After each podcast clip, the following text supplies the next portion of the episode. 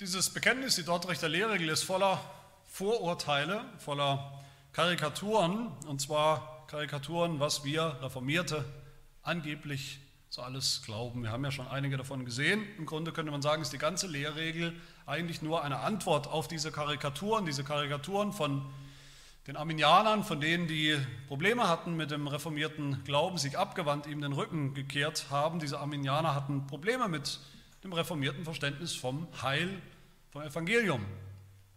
Aber sie hatten keine guten biblischen Argumente. Und was macht man, wenn man keine Argumente mehr hat? Ganz einfach, man macht sich einfach lustig über die Sicht, über die Ansichten des anderen. Das ist ein guter Tipp für, für Streitgespräche. Wenn man keine Argumente hat, macht man sich halt lustig über den anderen und denkt dann, dass man so weiterkommt. Und die Arminianer haben gesagt, Ihr Reformierte, eure Sicht von Erwählung, damit fängt ja schon alles an, da fängt das Problem schon an, dass Gott angeblich vor Grundlegung der Welt schon erwählt hat, wer gerettet wird und wer nicht, wer in den Himmel kommt und wer nicht. Diese Sicht, die macht eigentlich den Menschen von Anfang an zu einem Objekt, zu einem Spielball des Schicksals, könnte man sagen. Der Mensch hat überhaupt nichts zu melden, es ergeht alles sozusagen passiv über ihm. Und eure Sicht vom Sünder, die wir uns angeschaut haben, was ist ein Sünder? Was ist der Mensch als Sünder? Er ist völlig, er ist tot, er ist geistlich gesehen regungslos. Und das macht ihn am Ende zu etwas Niedrigerem als einen Menschen, zu einem Tier vielleicht, zu einer Bestie. Sicherlich kein Geschöpf mehr, sicherlich kein Ebenbild Gottes mehr, sondern was viel Schlimmeres. Und eure Sicht von der Wiedergeburt, jetzt wie ein Mensch bekehrt und, und neu wird und gläubig wird, dass er nicht helfen kann, dass er nicht, nichts beisteuern kann, nicht assistieren kann sozusagen bei, bei seiner Bekehrung, das macht ihn am Ende zu einem dummen, äh, passiven Holzklotz. Die Bekehrung, das ergeht auch über ihn passiv und auch danach, wenn er dann bekehrt ist, ist er immer noch passiv. Gott macht mit ihm, was er will. Selbst der Gläubige ist im Grunde nicht mehr als eine Marionette in Gottes Hand, eine, eine Handpuppe. Und ich finde deshalb die Lehrregel, unter anderem deshalb die Lehrregel auch so wunderbar, so, so, so hilfreich und relevant, weil genau diese selben herrlichen, hanebüchenden, haarsträubenden Karikaturen, die hören wir heute immer noch von denen, die nicht reformiert sind und die meinen, was wir zu wissen, was wir angeblich glauben. Wir sind immer noch, wie gesagt, bei den Folgen der Bekehrung, bei den Folgen der Wiedergeburt, diesem Dreh- und Angelpunkt, wo das geistige Leben anfängt, Wiedergeburt, nochmal zur Erinnerung, ich denke, das wissen hoffentlich alle, ist nicht das, was wir in anderen Religionen unter Wiedergeburt zum Teil verstehen, dass wir nach dem Tod irgendwie weiterleben in anderer Form als Schnake oder als 13 Faultier oder irgendwas anderes. Es meint einfach den Anfang des geistlichen Lebens, der geistlichen Existenz, wo wir, wo wir neue Menschen werden, geistlich gesehen. Und letztes Mal haben wir gehört, die aller, allererste Folge dieser Wiedergeburt, die wir ja nicht sehen können, was ist die allererste Folge? Das ist, dass ein Mensch, dass wir glauben. Wer wiedergeboren ist, wacht auf sozusagen, erblickt das Licht der Welt, das Licht der geistlichen Welt und er glaubt. Und wir haben gehört, der Glaube ist zuallererst ein Geschenk, etwas, was Gott uns schenkt, eine Gabe Gottes. Zunächst sind wir passiv, wir empfangen dieses Geschenk. Aber wir bleiben eben nicht passiv als Gläubige, sondern wir sind dann diejenigen, die glauben, die aktiv glauben, die aktiv den Glauben ausüben in einem neuen Leben. Und heute geht es jetzt, in diesem Artikel geht es jetzt um die Frage, um eine bisschen andere Frage, eine andere Folge, nämlich was passiert mit unserem Willen, wenn wir wiedergeboren werden, wenn wir so neu werden? Was passiert mit unserem Willen? Der Mensch, der Sünder, hat keinen freien Willen, mit dem er sich für oder gegen Jesus entscheiden kann, einfach so indem er sich für das Wahre, für das Richtige, für das Gute entscheiden kann, wer er will, oder eben auch nicht. Das hat er nicht mehr, das haben wir immer wieder gehört in der Lehrregel. Diesen freien Willen in diesem Sinn gibt es nicht. Aber die Frage ist, die Frage der Arminianer, die Frage der Nichtreformierten oder die Karikatur ist, wenn es keinen freien Willen mehr gibt, wenn wir den nicht haben als Sünder, dann sind wir doch am Ende nur sowas wie Holzklötze, auch wenn wir gläubig sind, können wir nicht selber was tun, nicht selber gehorsam sein, nicht selber Gott gefallen. Auch dann bleiben wir, dann bleiben wir immer noch passive, dumme Holzklötze. Und der zentrale Gedanke hier bei diesem Artikel ist der Wille. Siebenmal in diesem Artikel hören wir das Wort Wille in einer Form. Was ist der Wille eigentlich? Unser Wille, der Wille eines Menschen ist eigentlich, man könnte sagen, sowas wie der Motor, der Antrieb, Das, was uns ausmacht, das, was alles in Bewegung setzt in unserem Leben, das ist, das ist der Wille. Die Bibel sagt manchmal auch das Herz dazu. Das meint nicht das, das Herz als Organ, sondern wenn die Bibel vom Herzen spricht, unser Herz, was unser Herz tut, das ist die, die, die Schaltzentrale, wo unsere Entscheidungen passieren und unser Handeln sich entscheidet. Das Herz, biblisch gesehen, das Herz ist der Wille oder der Wille ist das Herz. Und wie ist das mit unserem Willen? Was passiert mit dem Willen? Wenn wir gläubig werden oder damit wir gläubig werden. Die Lehrregel fängt mal wieder an, wo wir fast immer anfangen sollten, wenn es um wichtige theologische Fragen geht, auch um Missverständnisse geht, die wir klären sollen, Karikaturen, die wir entkräftigen wollen, nämlich bei Adam und Eva fangen wir an. Die Lehre sagt, okay, wir, wir reden, oder ihr wollt vom freien Willen reden, ihr Arminianer, das gilt heute für die meisten Christen, sie wollen vom freien Willen reden, ständig?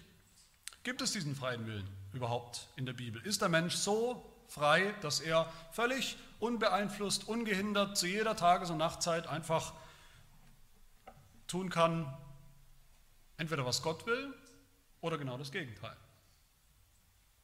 Das ist mein erster Punkt. Der erste Punkt ist ziemlich einfach, ja, es gibt diesen freien Willen. Es gibt die Fähigkeit, die der Mensch hat, das Gute zu wollen und zu tun und genauso das Böse zu wollen und zu tun. Wählen zu können zwischen beidem, sündigen zu können, wenn man will, oder eben auch nicht. So zu leben, wie es Gott gefällt, im Einklang mit, seinem, mit seinen Geboten oder eben auch nicht. Das wäre, das ist der freie Wille und das ist durch und durch biblisch. Das ist sogar eine kostbare Gabe, ein Geschenk Gottes, das Gott uns, seinen Geschöpfen, den Menschen mitgegeben hat von Anfang an. So hat er uns gemacht.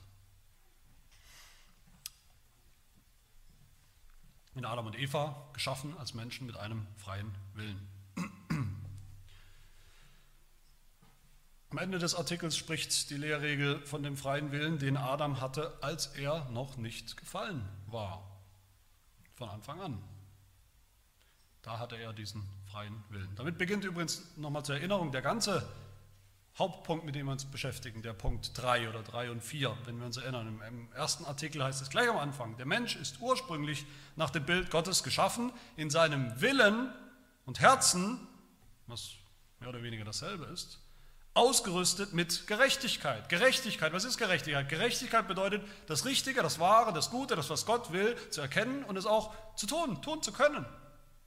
So waren wir gemacht. Das konnte der Mensch. Das konnte das Geschöpf, der Mensch als Geschöpf konnte das von Anfang an. Und wir konnten es nicht nur, sondern wir wollten es auch. Adam und Eva wollten es von Anfang an. Und solange sie es wollten, haben sie es auch getan. Wie lange wissen wir nicht. Sie hatten ein Herz, das wollte von Anfang an. Der Heidelberger sagt das übrigens genauso.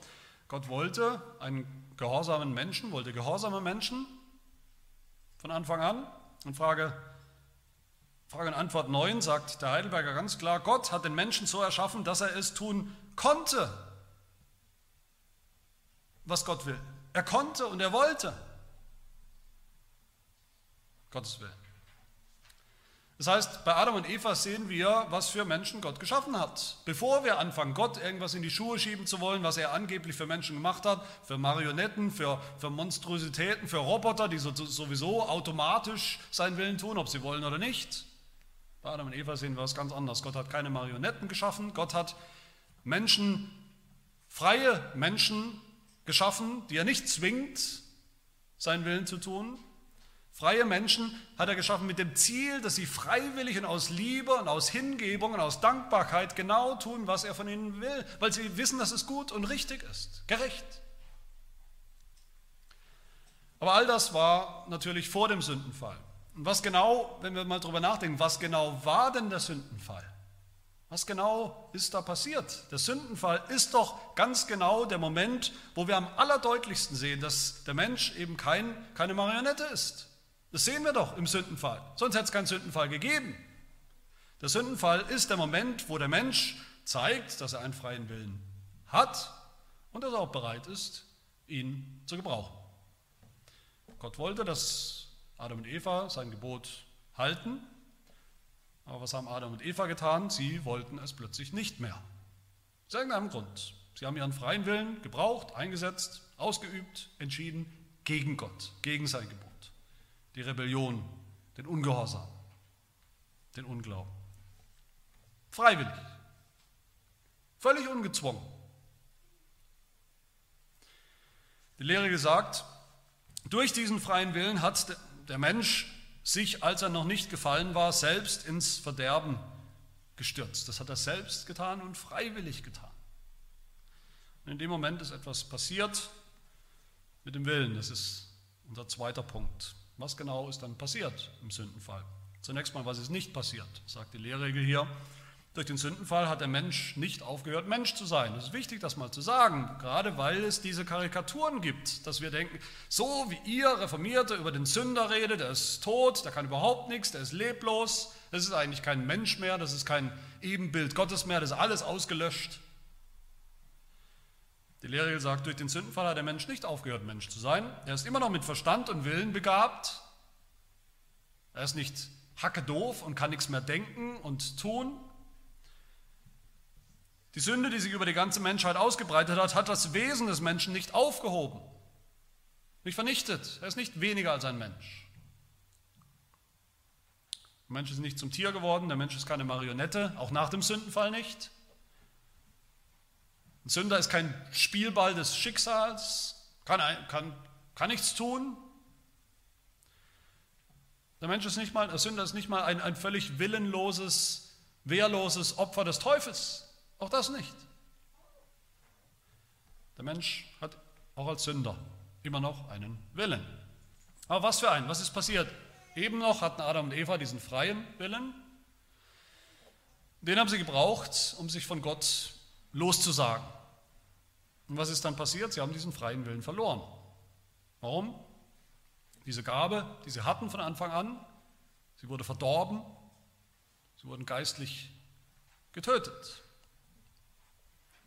Nochmal der Heidelberger, der sagt, Gott hat den Menschen so erschaffen, dass er, das was Gott will, sein Gebot tun konnte. Der Mensch aber, vom Teufel angestiftet, hat sich und alle seine Nachkommen durch mutwilligen Ungehorsam, durch freiwilligen Gehorsam dieser Gabe Gottes beraubt. Welcher Gabe?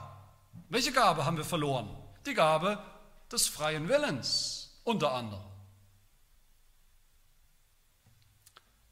Weil Adam und Eva sich entschieden haben für einen anderen Herrn, für einen anderen Gebieter, für den Teufel.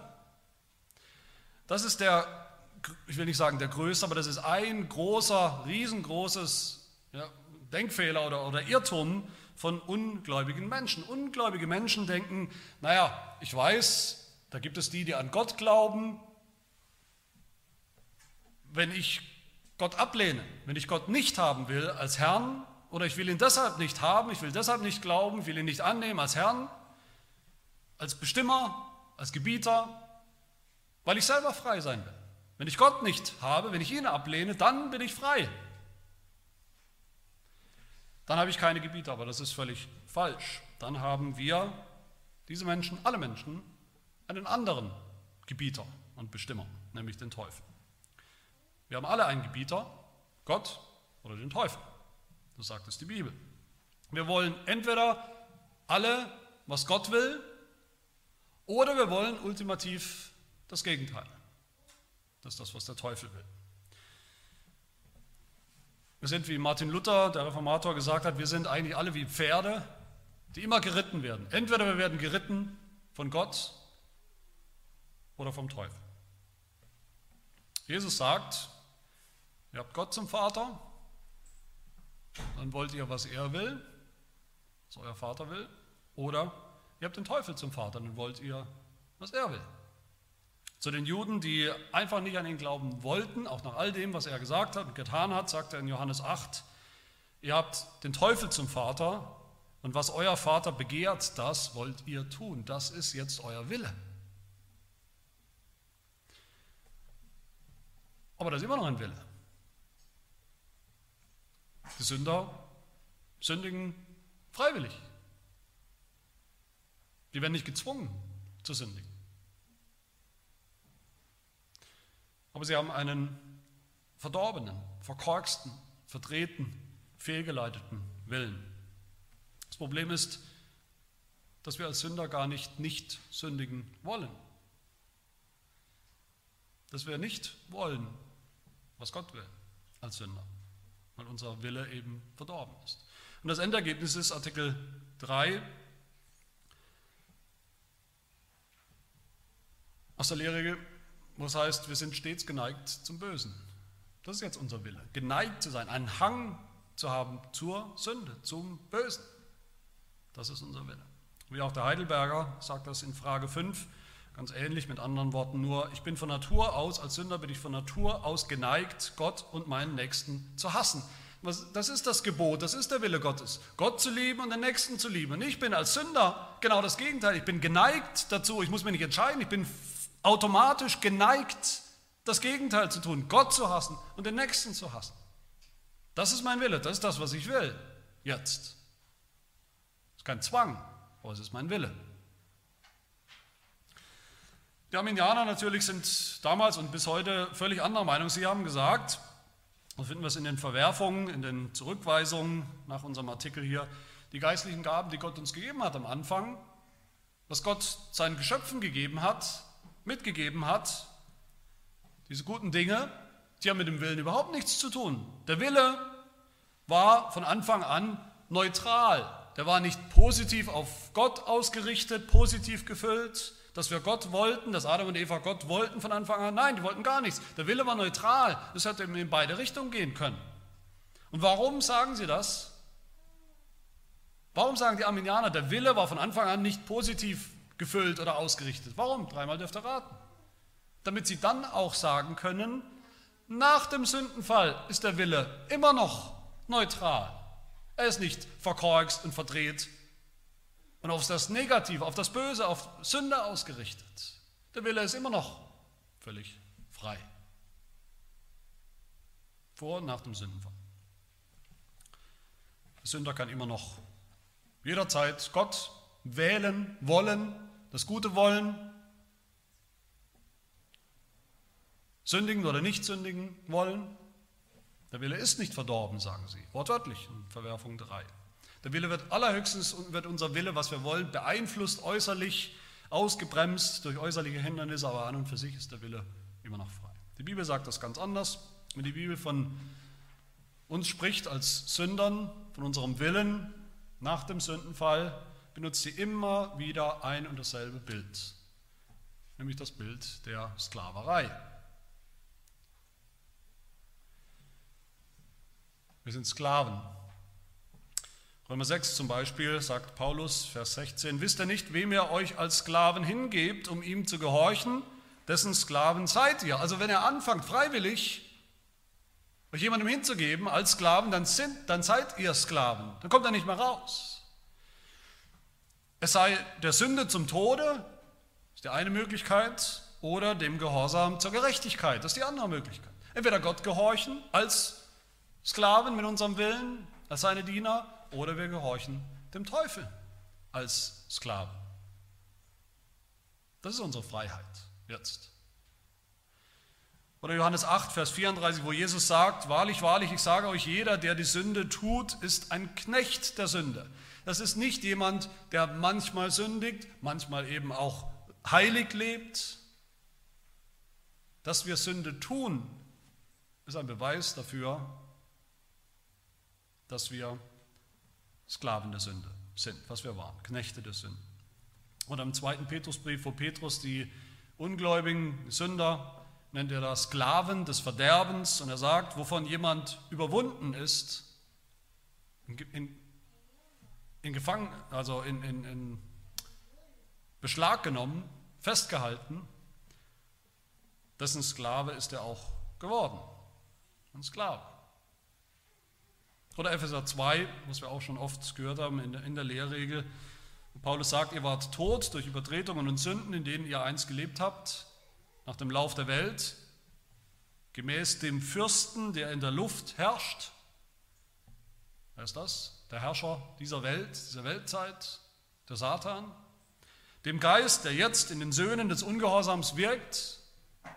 Unter ihnen führten auch wir alle einst unser Leben in den Begierden des Fleisches, bevor wir geglaubt haben, indem wir den Willen des Fleisches und der Gedanken taten. Den Willen des Fleisches, das ist unser Wille. Überhaupt, Fleisch bei Paulus, da geht es nicht um Grillfleisch, da geht es nicht um unseren Körper. Fleisch ist bei Paulus genau das, das ist ein Mensch, der voll im Würgegriff der Sünde ist. Versklavt unter die Sünde und allein nicht rauskommt. All das haben wir eigentlich schon gehört in der Lehrregel. Das ist nichts Neues, das müsste spätestens jetzt klar und deutlich sein. Aber der, Schwerpunkt der Lehrregel hier in diesem Artikel liegt darauf, was mit unserem Willen passiert, wenn wir gläubig werden, wenn wir wiedergeboren werden. Der Wille war ursprünglich frei, es ist immer geschaffen, er ist gefallen, versklavt, unfrei geworden durch, das, durch den Sündenfall, durch die Sünde. Damit sind wir beim letzten Punkt, bei dem befreiten Willen. Die Arminianer sagen, wie gesagt, zu uns, ihr Reformierte, für euch ist der Mensch nur ein, ein, ein Stück Holz, passiv. Schon bei Adam, schon in der Schöpfung war das so. Adam musste sozusagen wie eine Marionette automatisch den, den Willen Gottes tun. Dann ist Adam gefallen, hat angefangen zu sündigen. Jetzt müssen Sünder immer als Marionetten des Teufels sozusagen automatisch tun, was der Teufel will. Gezwungenermaßen, sie haben gar keine Wahl nach eurer Sicht. Und dann bleibt der Mensch genauso passiv eine Marionette, ein Holzklotz, wenn er gläubig wird. Dann muss er jetzt wieder tun, was Gott von ihm will. Sie haben gesagt, die Arminianer Verwerfung 6 steht das, bei der Bekehrung des Menschen werden dem Willen nicht neue Eigenschaften, Anlagen oder Gaben von Gott eingeflößt.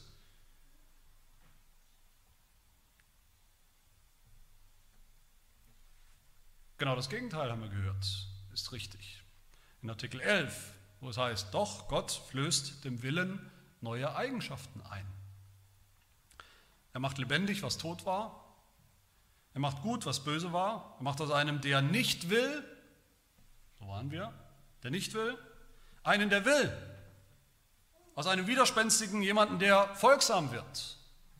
Er leitet und stärkt ihn, dass er nun wie ein guter Baum die Frucht guter Werke hervorbringen kann.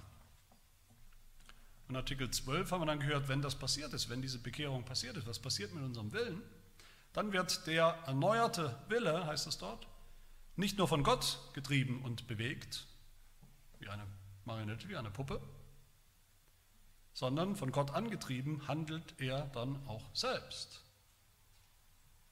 Das glauben wir. Daher kommt diese Rede vom Stück Holz hier in, in, in der Lehrregel, sie zitiert es ja, es kommt von dem Vorwurf der Arminianer. Die haben uns das vorgeworfen. Und deshalb sagt die Lehrregel hier genau das Gegenteil. Sie sagt, so wirkt diese Gnade, dieses Wirken, die Wiedergeburt im Menschen nicht wie an einem leblosen Stück Holz. Sie setzt nicht seinen Willen und seine Eigenschaften außer Kraft. Sie zwingt ihn nicht gewaltsam und gegen seinen Willen. Gott zwingt Niemanden. Ein Kind Gottes zu sein, wiedergeboren zu sein, gläubig zu sein. Das ganze christliche Leben ist nicht ein Zwang. Das fängt auch nicht an mit einem Zwang. Das ist die Karikatur der Arminianer. Aber was glauben wir wirklich? Wir glauben weiter, im, im Text heißt es hier, Vielmehr macht sie, die Wiedergeburt, macht den Menschen geistlich lebendig, heilt, verändert und beugt ihn sanft und doch gleichzeitig kräftig. Dann fängt der Mensch im Geist an, bereitwillig und gern zu gehorchen. Das ist das absolute Gegenteil von einer Marionette, von einem Roboter. Der Mensch fängt an, bereitwillig, freiwillig, gern zu gehorchen. Das ist die wahre und geistliche Erneuerung und Befreiung unseres Willens. Der befreite Will. In diesem und den, den Artikelchen davor beruft sich die Lehre immer wieder auf diesen bekannten Text aus Ezekiel 36, die, diese große Verheißung des, des neuen Bundes. Was wird Gott tun an uns, an seinem Volk durch das Evangelium? Was verspricht Gott dort? Gott sagt, ich will euch ein neues Herz geben. Und bei Herz, wie gesagt, wir denken auch gleich Willen. Ich will euch ein neues Herz geben und einen neuen Geist in euer Inneres legen. Ich will das steinerne Herz aus eurem Fleisch wegnehmen und euch ein fleischernes Herz geben. Ich will meinen Geist in euer Inneres legen und werde bewirken, dass ihr in meinen, meinen Satzungen wandelt und meine Rechtsbestimmungen befolgt und tut. Ihr werdet das.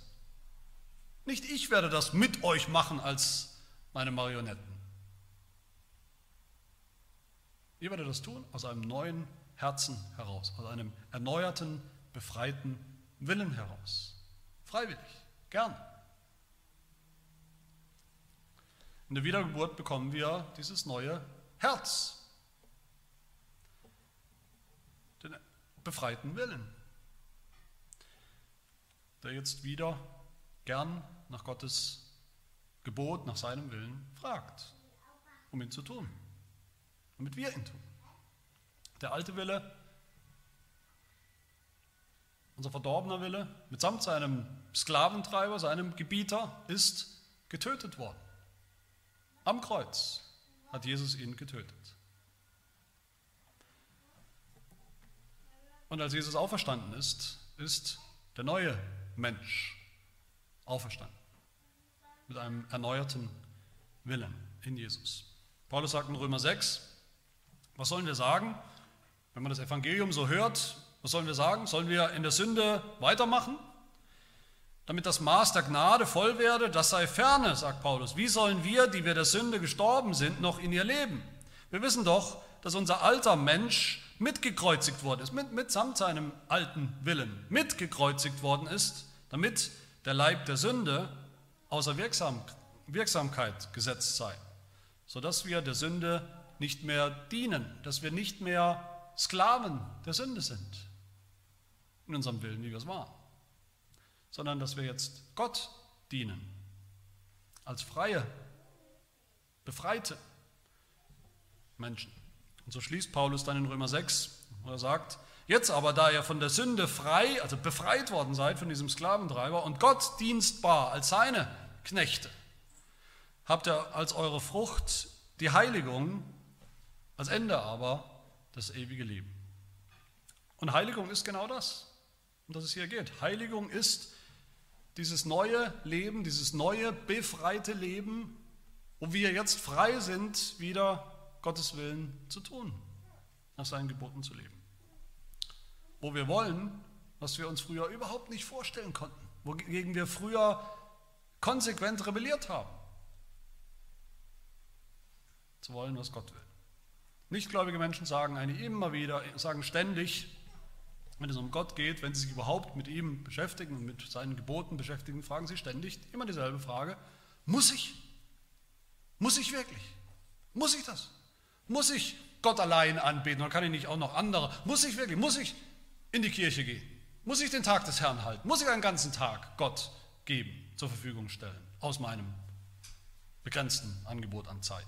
Muss ich ihn überhaupt anbeten? Muss ich überhaupt Vater und Mutter ehren? Muss ich all das? Gläubige Menschen, neue Menschen reden ganz anders. Sie sagen, was kann ich tun? Was kann ich tun, um Gott meine Liebe, meine Dankbarkeit zu zeigen, auszudrücken? Welchen Gehorsam? Was soll ich tun? Und die Antwort ist, wie es Jesus selbst sagt, wer meine Gebote festhält und sie befolgt, der ist es, der mich liebt. Die so frei geworden sind durch das Evangelium, die sagen, sie lieben Gott. Sie zeigen es Gott, indem sie jetzt wieder nach seinem Willen anfangen zu leben. Die Wiedergeburt macht uns aktiv, sehr aktiv. Sie macht uns jetzt gerne willig, bereit, Gott zu gehorchen, Gott zu folgen und ihm zu glauben, ihm zu vertrauen. Wie es die Lehrregel sagt, dann fängt der Mensch im Geist an, bereitwillig und gern zu gehorchen. Vielleicht noch ein Wort zum Schluss. All das tun wir nicht vollkommen, nicht annähernd vollkommen, wenn wir gläubig sind, wenn wir gläubig werden. Das tun wir nicht sofort in Vollkommenheit. Das tun wir überhaupt nicht in Vollkommenheit in diesem Leben. Das wissen wir alle aus eigener Erfahrung, selbst wenn wir uns noch so zusammenreißen, sagen, heute will ich wirklich gehorsam sein, ich will wirklich nicht ein einziges Mal sündigen heute. Manchmal sind das die Tage, wo wir am Ende am ernüchterndsten, ernüchtertsten sind über unser eigenes Leben. In diesem Leben ist und bleibt unser Gehorsam, so gut er gemeint ist, bleibt unvollkommen, bleibt Stückwerk, bleibt immer noch durchzogen von Sünde, die wir noch haben, mit der wir noch kämpfen. Und das sagt die Bibel uns, das erwartet die Bibel. Nichts anderes erwartet Gott. Er weiß selbst, dass es so ist und dass es so sein wird. Das darf uns deshalb nicht dazu führen, dass wir völlig frustriert resignieren und sagen, jetzt bin ich schon fünf Jahre Christ oder 15 Jahre oder 25 und es flutscht immer noch nicht so, wie es sollte. Es ist überhaupt nicht zu sprechen von einem gewissen Grad an Vollkommenheit. Und deshalb, weil es eh nichts bringt, weil es eh nicht klappt, resignieren wir, werfen alles hin und sagen, gut, dann lasse ich es einfach gleich bleiben. Mit dem Gehorsam ist, ist sowieso nichts wert. Noch tun wir oft, wie Paulus sagt in Römer 7, nicht was wir wollen, sondern was wir eigentlich hassen. Wir wollen, aber es gelingt uns nicht. Aber trotzdem finden wir schon eben dieses Neue in uns, dieses neue Gesetz, wie Paulus sagt, im inneren Menschen, im geistlichen Menschen, dieses, dieses Wollen, diese, dieser Wille, Gott zu gehorchen. Einfach weil es ihm gefällt, weil es richtig ist, weil es gut ist, weil er es von uns fordert.